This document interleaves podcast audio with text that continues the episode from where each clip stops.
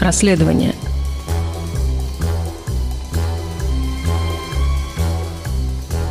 Добрый день, с вами сегодня совместный подкаст э, издания «Инсайдера» и «Блинкет», и посвящен он отравлению писателя Дмитрия Быкова. И сегодня, соответственно, мы обсуждаем это в кругу и авторов, и героев расследования. Это я, Роман Доброхотов, шеф-редактор издания «Инсайдер», это Христа Грозев, главный расследователь Блинкет. Привет, Христа. Привет всем. И, э, собственно, писатель Дмитрий Быков. Дмитрий, добрый день. Здрасте, здрасте. А, ну, хотел бы я начать с э, довольно такого общего вопроса. Уже, извините, сегодня немного глупый. Вот так совпало, что мы с Христо в процессе работы над этим расследованием одновременно перечитывали Толстого, роман «Воскресенье». И то, да. что, э, ну вот лично меня поразило, я не знаю, Христо, как ты, но то, что вот мы читаем в 21 веке это произведение, и прошло уже, да, больше, чем, наверное, сколько, полтораста лет. И тем не менее, ощущение такое, что с точки зрения вот этого, этой бессмысленной жестокости государства в России не изменилось совершенно ничего к лучшему, по крайней мере. Может быть, к худшему даже, потому что, ну, сложно себе представить, что какой-нибудь, не знаю, там Александр Третий мог бы приказать тайно отравить Льва Толстого, например, просто для того, чтобы не знаю, там, запугать население или для чего-либо-то еще. Соответственно, Дмитрия хотелось бы спросить, вот, а как вы понимаете, почему в России а, все так плохо до сих пор, или, может быть, даже хуже, и связано ли это с какими-то действительно глобальными законами, тенденциями, или нам просто не повезло с президентом? Понятия не имею. Для меня главная причина ухудшения русской жизни – это, как ни странно, ее радикальное обрушение в 90-е, когда она вместо эволюционного развития, ну, представьте, на доске стояла партия со сложными и неочевидными продолжениями. Она просто, по сути дела, обрушилась. И самое ценное, за что стоило терпеть Российскую империю, если поставить себя на место Бога, а именно ее интеллигенция, вот это все оказалось уничтожено абсолютно. И, соответственно, Куда-то исчез и навык сопротивления, который очень хорошо был поставлен у русской интеллигенции в это время. Исчезла и критичность происходящему, и неоткуда этому взяться, и главное, неоткуда воспроизвестись заново этой интеллигенции, потому что она, которая выдержала советский режим, задохнулась в его отсутствии. Вот это то, о чем сказал Пелевин. Э, Вишневый сад выжил на холоде Колымы, но задохнулся в безвоздушном пространстве.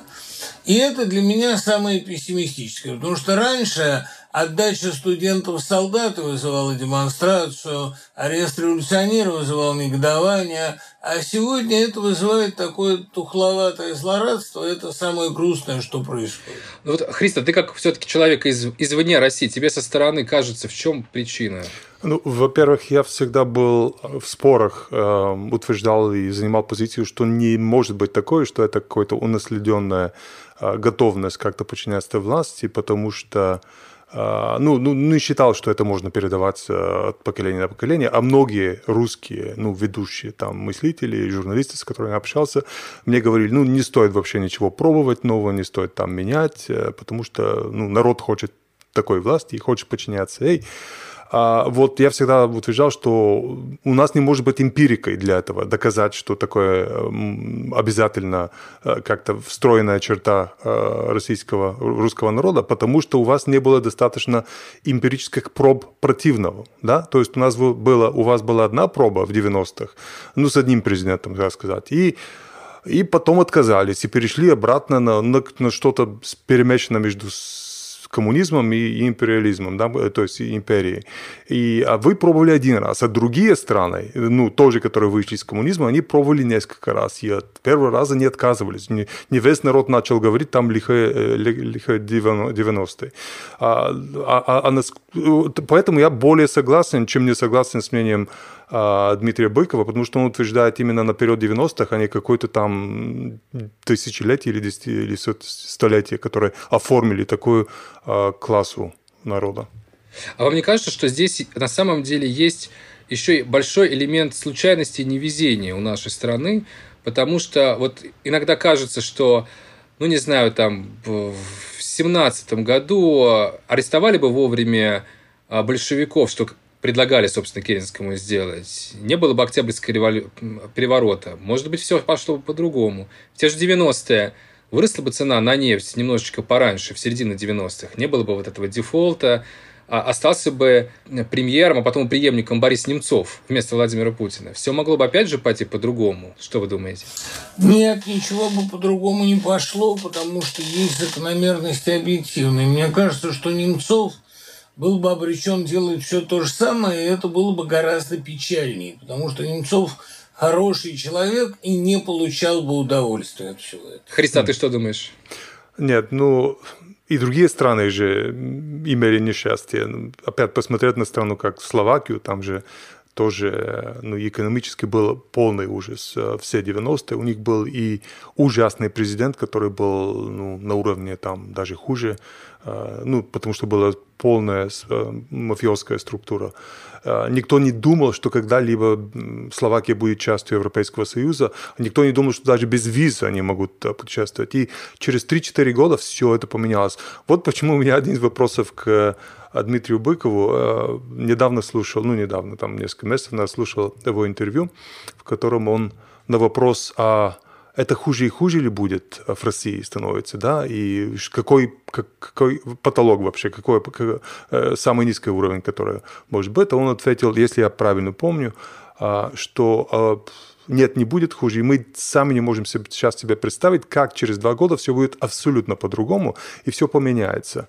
Вот когда услышал это, или что-то похожее, сейчас попрошу, может быть, исправить меня, я вспомнил, что в весне 89 -го года, Рома, я, может быть, тебе рассказывал, я был студентом и поехал в Англию каким-то каким летним а, такой бригадой, э, на бригаду в Англии, и там, а, это было за год до окончания коммунизма, и я выступил в Радио Свободе, Радио Свободной Европы, болгарской службе, меня интервьюировали, и на вопрос такой же, абсолютно такого же рода, ну как будет все хуже и хуже, я сказал, нет, нет, вы не понимаете, это никто не понимает, но я знаю, что через год, через два все поменяется.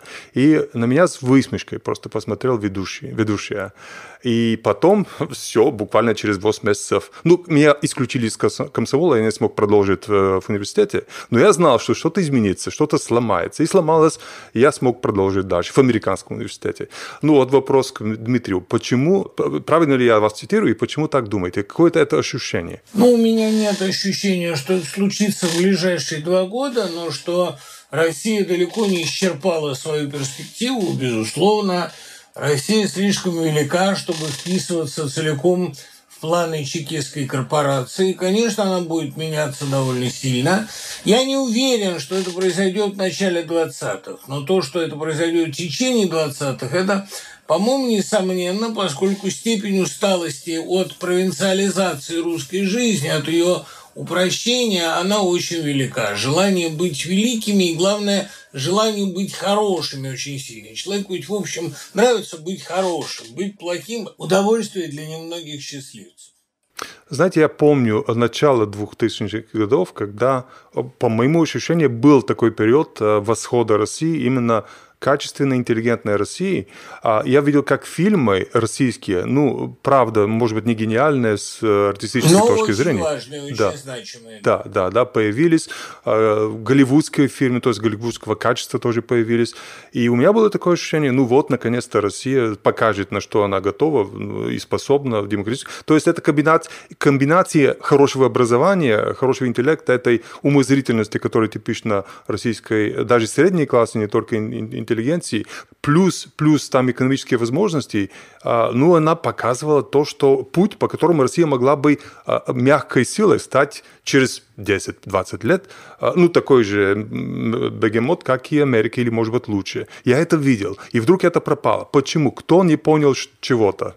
Почему это остановилось? Ну, видите, вы же сами сказали, первый заход редко бывает удачным. Действительно, очень часто берут вверх ностальгические тенденции, это что-то вроде Юлиана Отступника или последнего искушения. Понимаете, Юлиан Отступник последний раз обещает э, какие-то небывалые возможности прошлого, а потом, в конце концов, наступает будущее. Я думаю, здесь та же история. Меня здесь интересует вот что. Вот все удивляются тому, что в, в такой гробовой тишине российское общество встречает новости о том, что в России вот есть какой-то эскадрон смерти, который направо и налево убивает даже без понятных причин уже, то есть это даже не то, чтобы там избавляется от каких-то очевидных врагов, а уже убивает, ну, чуть ли не по случайному, по крайней мере, со стороны так кажется, принципу. И как бы это все в, все в гробовой тишине. Но здесь не очень понятно, это, это что? Это все-таки российский менталитет или же, как мне больше кажется, что дело не столько в какой-то, не знаю, там, генетической памяти или там культурном коде, сколько очень банальные вещи. А, в России действительно по инерции еще действует вот эта тоталитарная силовая структура, у которой очень профессионально и классно а, получается душить а, все попытки той самой пресловутой интеллигенции, о которой мы говорим, а, вернуться на этот европейский путь, возмутиться, а, заявить, что мы с этим не согласны, что мы возмущены и так далее. То есть это хорошо, когда ты там не знаю, там в Украине на Евромайдане протестуешь и говоришь, давайте, делайте как мы, но все-таки а такой системы подавления а, даже в Украине, какая сейчас есть в России и Беларуси, там не было. Не было таких рисков, таких угроз. Поэтому стоит ли винить русского человека в его молчании и пассивности, когда действительно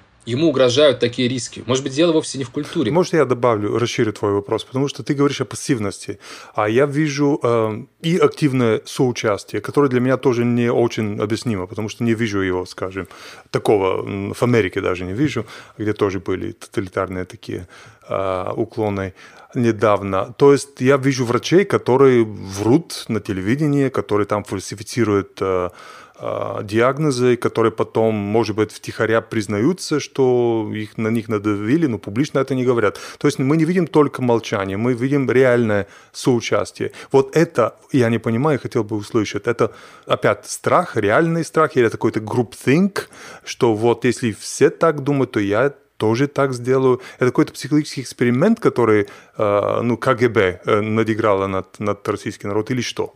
Нет, в огромной степени это инерция, конечно. Э, во многом это опыт многих неудач, привычное бессилие. Но я как раз вижу наоборот исключительно достойное поведение многих врачей, которые сказали правду, и многих молодых совершенно людей, студентов – которые как раз способны к борьбе и занимаются этой борьбой. Нет, у меня вообще нет такого уж прям гробового ощущения от сегодняшней России. Наоборот, у меня есть ощущение, что она проснулась и, э, в общем, не так легко стало ее дурманить по-моему. И вот я бы, я бы в поддержку, кстати, этих слов обратил бы внимание, что когда мы говорим о других авторитарных, там, тоталитарных режимах, то они очень часто опираются действительно на таких маленьких помощников, какие-нибудь там а, хунвейнбины в Китае, басиджи в Иране, а, даже в, в той же Венесуэле на самом деле все держится не только на оружии, но у этих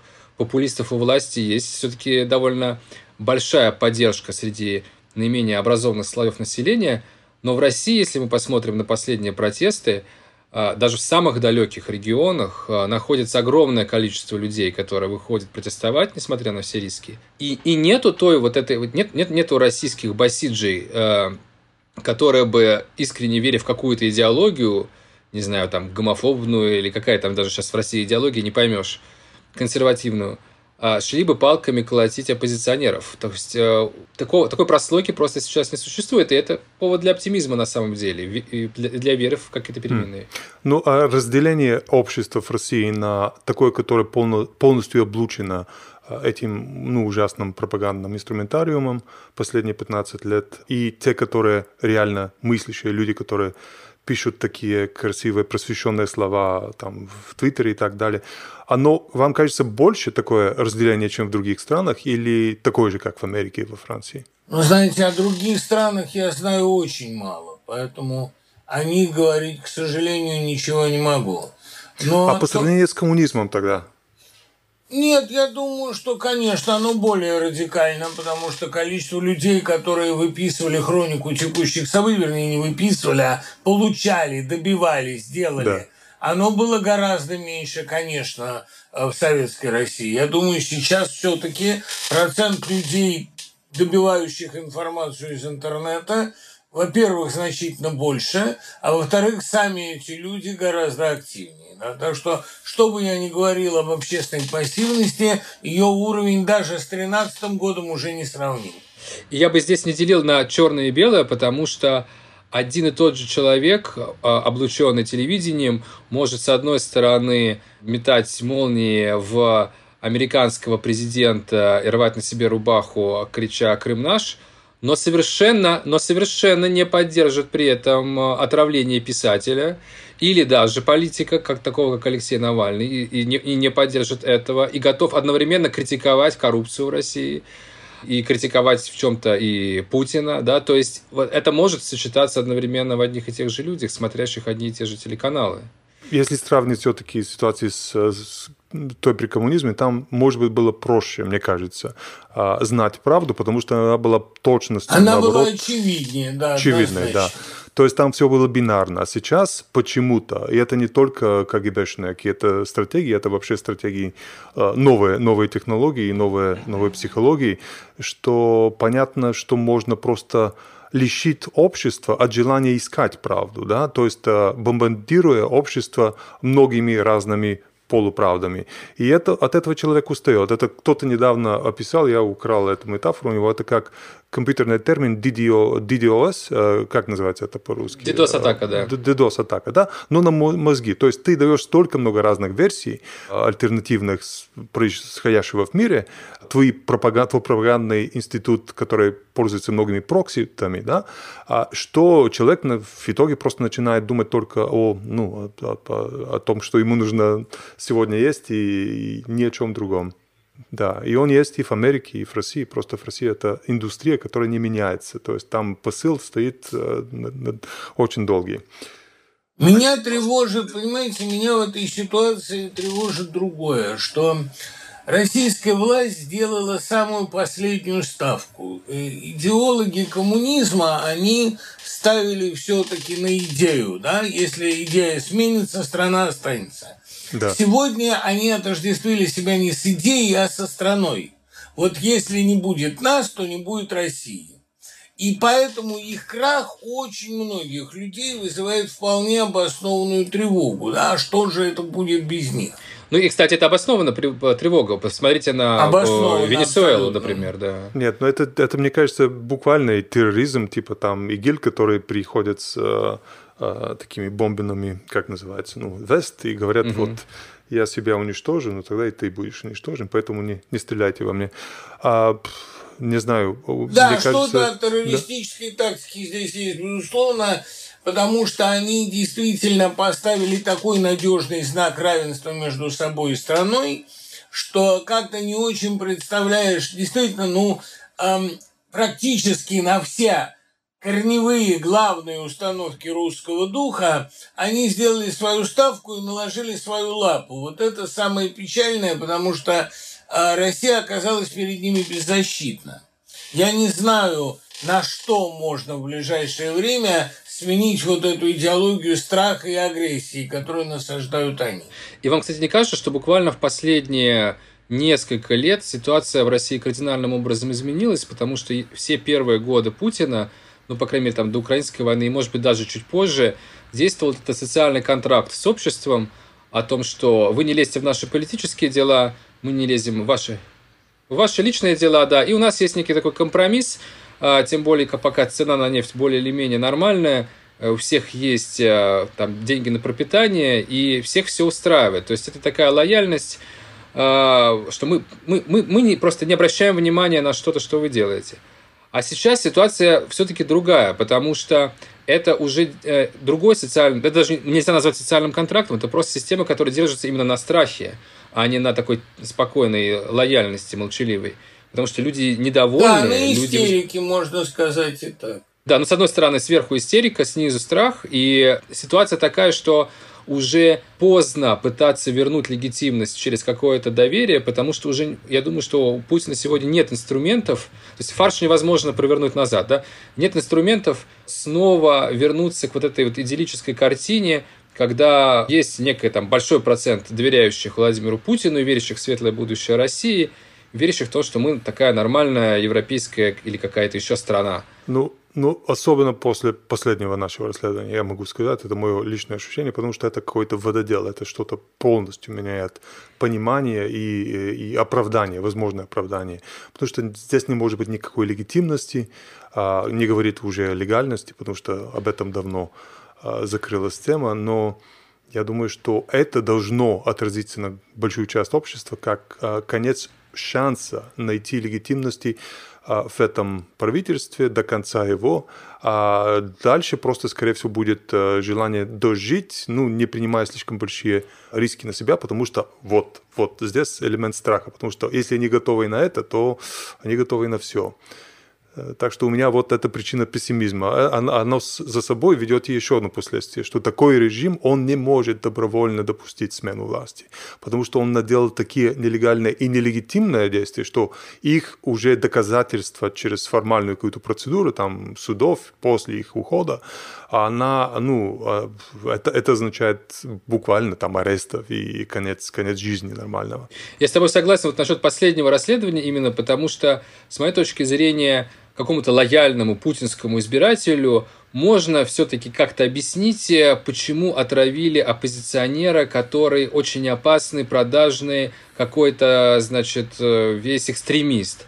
Но нет, не существует способа объяснить, э, зачем отравили писателя. Ну просто ни, ни одна бабушка в Ивановской области не примет это объяснение. Нет, это очень легко как раз объяснить. Уже и сейчас появляются совершенно стандартные отмазки, что все это провокация Беллинкет, принадлежащих англичанам, для того, чтобы сорвать мирные переговоры Путина и Байдена, для того, чтобы помешать принять главные решения и так далее, что все эти базы и самолетные маршруты фальсифицированы, что я выбран именно потому, что я известен своим алкоголизмом, но это уже самая пикантная деталь, разумеется, потому что как-то этих собутыльников а, гипотетических нету и быть не может, но Быков известен пристрастием к спиртному, это уже повторили залпом, явно по команде сверху, абсолютно все реагирующие. И то, что это провокация коварных англосаксов с целью сорвать триумфальное шествие Путина на встречу с Байденом,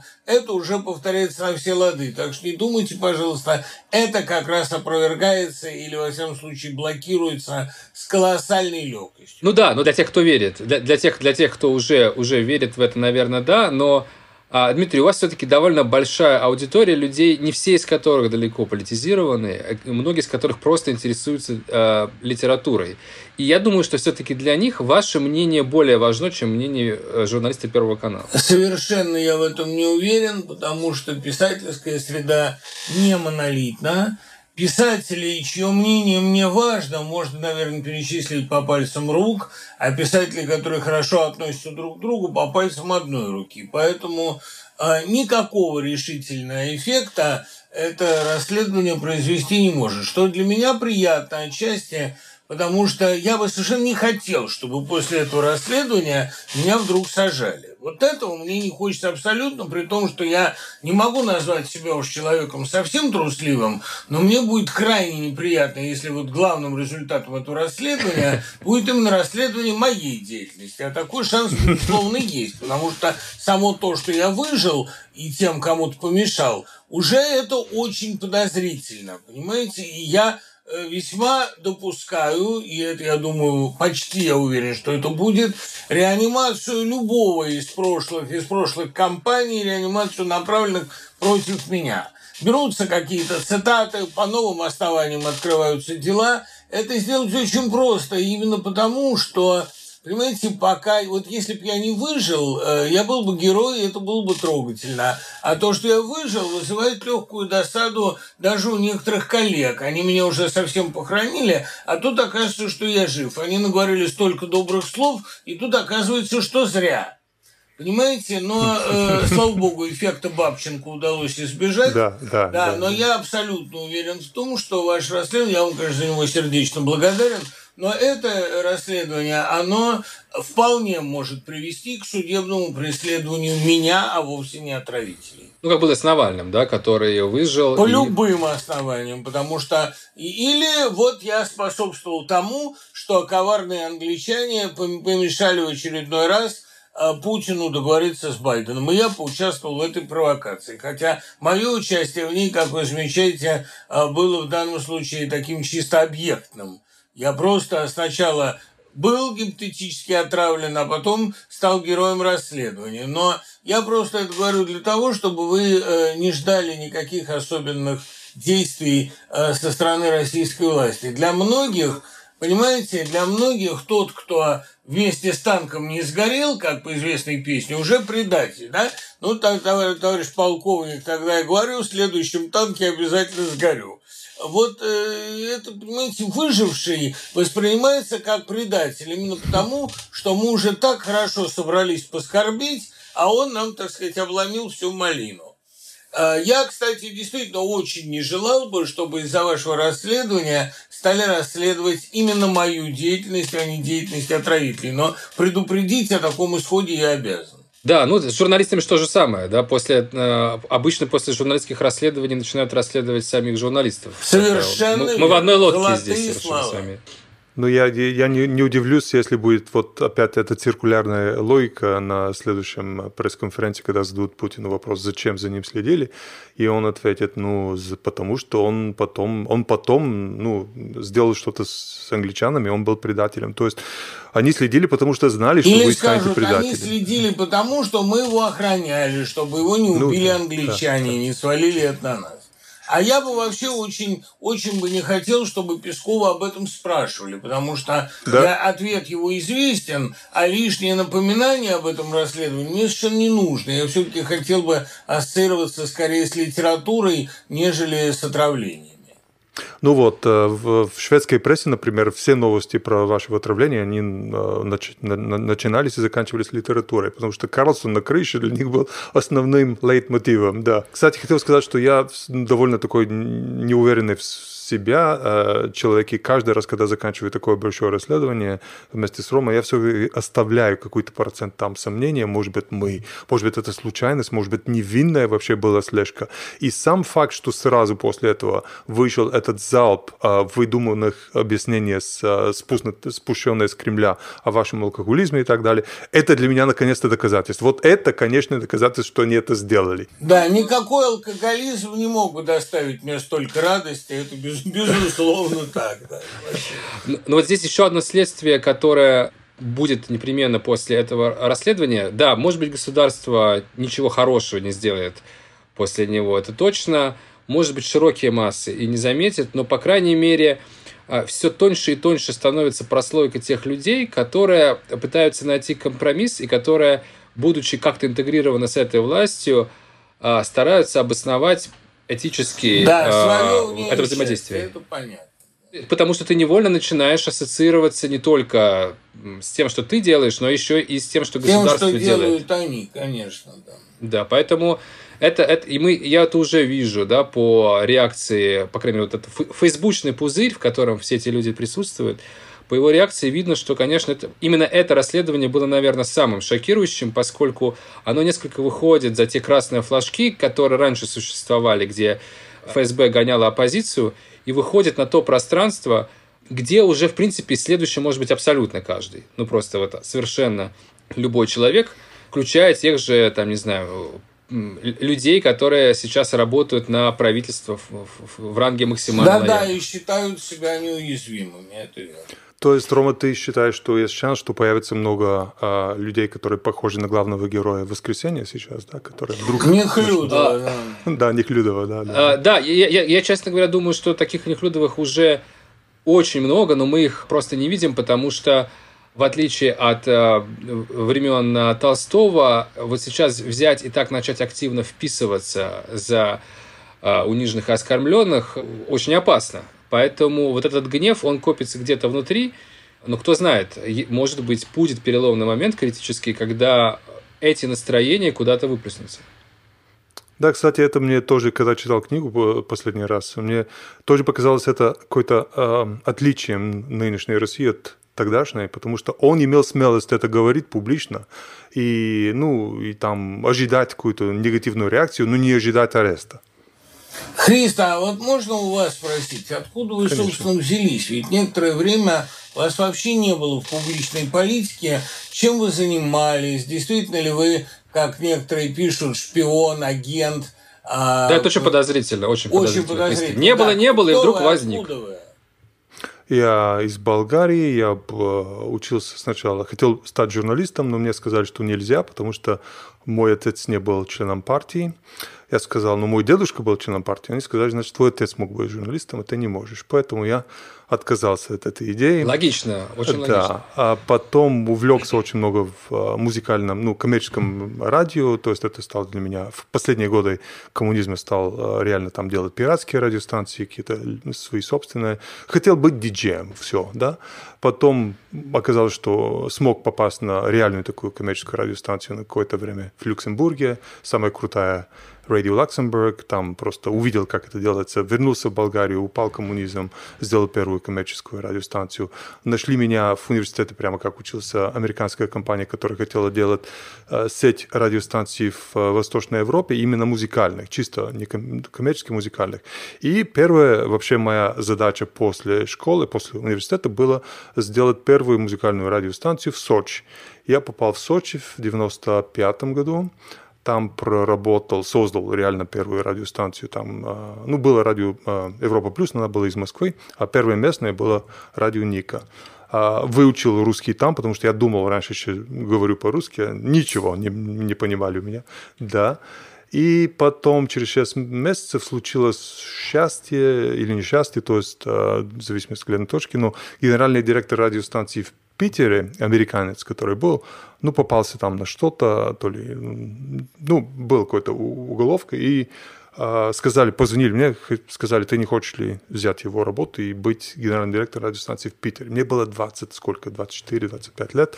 Для меня это было что-то, что-то гениальное, огромное. Так что я переехал в Питер, и дальше через 2-3 года... А, а, кстати, первую мою лицензию подписал э, Владимир Путин, потому что он был там.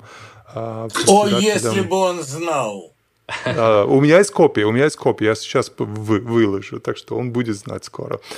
Так что, а, если он бы знал тогда, понятно. Ну, да. И дальше я просто продолжил, стал региональным директором, потом по всей Европе, именно таких музыкальных радиостанций, но всегда хотел делать журналистику. И смог его делать только когда у меня уже бизнес пошел сам по себе и не требовал моего участия, и, и стал возвращаться к журналистике когда началась война, реально. Ну, Третья мировая, я ее называю, в 2014 году. А живете вы не в Болгарии? Нет, товарищ майор, ну не скажу где. Но не скажете где. Нет, нет, в Австрии живу. А, я, я в Австрии? никогда практически не жил в Болгарии после 20, 20 лет. А То что после там, выхода кстати, в Болгарии-то сейчас? Там есть некоторые признаки коммунистического реванша или еще иного?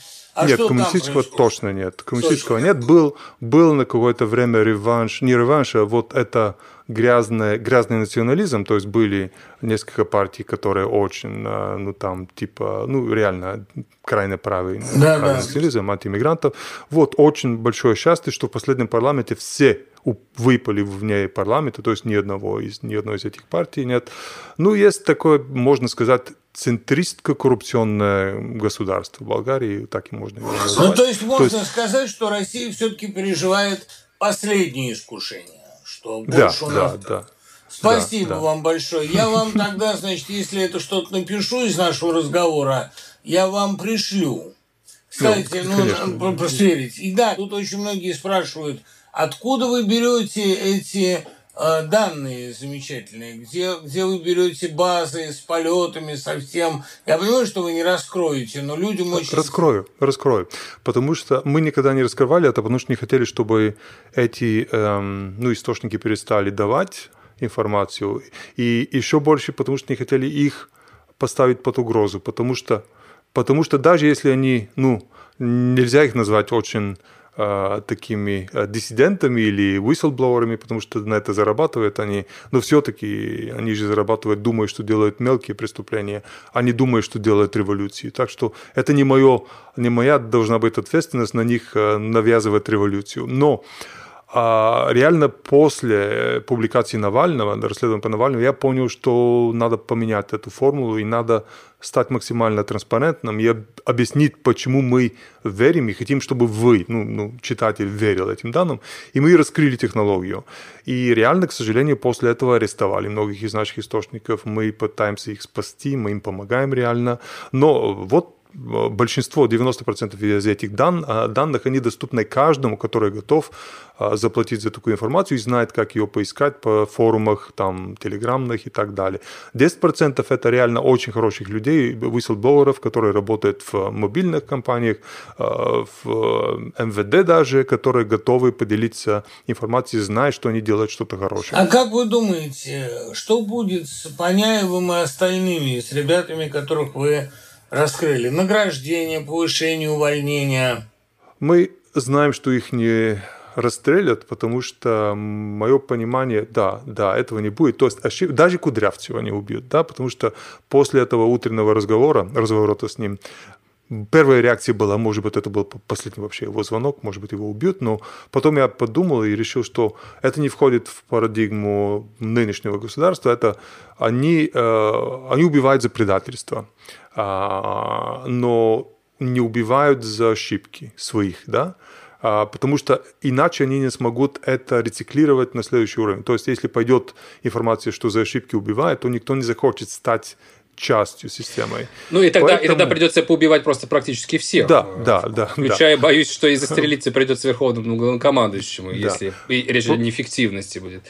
Поэтому реально ответ, э, они без работы, то есть они не могут этим заниматься, чем занимались, потому что лица их известны и, э, и так далее. Но им найдут что-то другое. Не буду сейчас э, говорить, что мы обнаружили о тех грушниках, которые раньше занимались там убийствами за, за границей. Мы их их лица показали и сказали, кто они, но можем сказать, Рома, что они нашли себе хорошую работу государственную, да, Рома? Ну да. Так что, скорее всего, это и здесь будет так. Да, и последнее, что я хочу спросить. Вот в случае, что со мной это было отравление, вы уверены сейчас стопроцентно? Да, да, особенно после того, как пропаганда начала рассказывать. Начала. И что они да, будут да. делать дальше, вы пока не можете сказать. Но э, пока вот я, у меня такая наивная, может быть, уверенность, что э, во-первых, мы знаем, что такая команда отравителей, она не может быть э, неограниченного количества членов людей, да, там нужно, во-первых, чтобы эти люди было мало физически, чтобы никто не знал об их существовании, чтобы они были хорошо обучены и чтобы они были готовы на это. А готовность на это, она не, не обучается за, за год и за два. Мое понимание, что их обучали, как раньше говорили, на, на, ну, на Кавказе, их, их обучали на легитимных целей. Не, опять не на законных, а на легитимных целей. И они через, как, э, ну, есть э, понятие boiling the frog, ты э, жабу ставишь в горячую воду. Лягушки, кипящую, да, да, да. То же самое было с ним. Но это требует 10 лет. А вот эти вне циркуляции, они не могут больше отравлять новых они смогут найти. Во-первых, потому что 10 лет отнимает. Во-вторых, потому что новые будут понимать, что мы есть на свете. И что их жизнь, их семья может быть испорчена навсегда.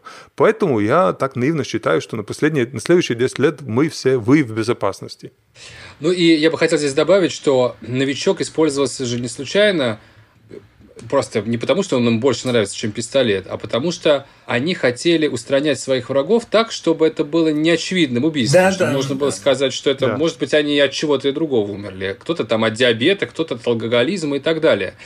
Поэтому здесь очень важный был этот элемент э, непонятности, скрытности.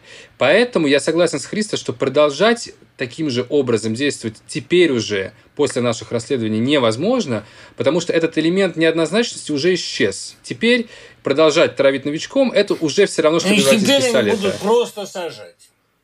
Да, вот. Хотя, может быть, и обойдется.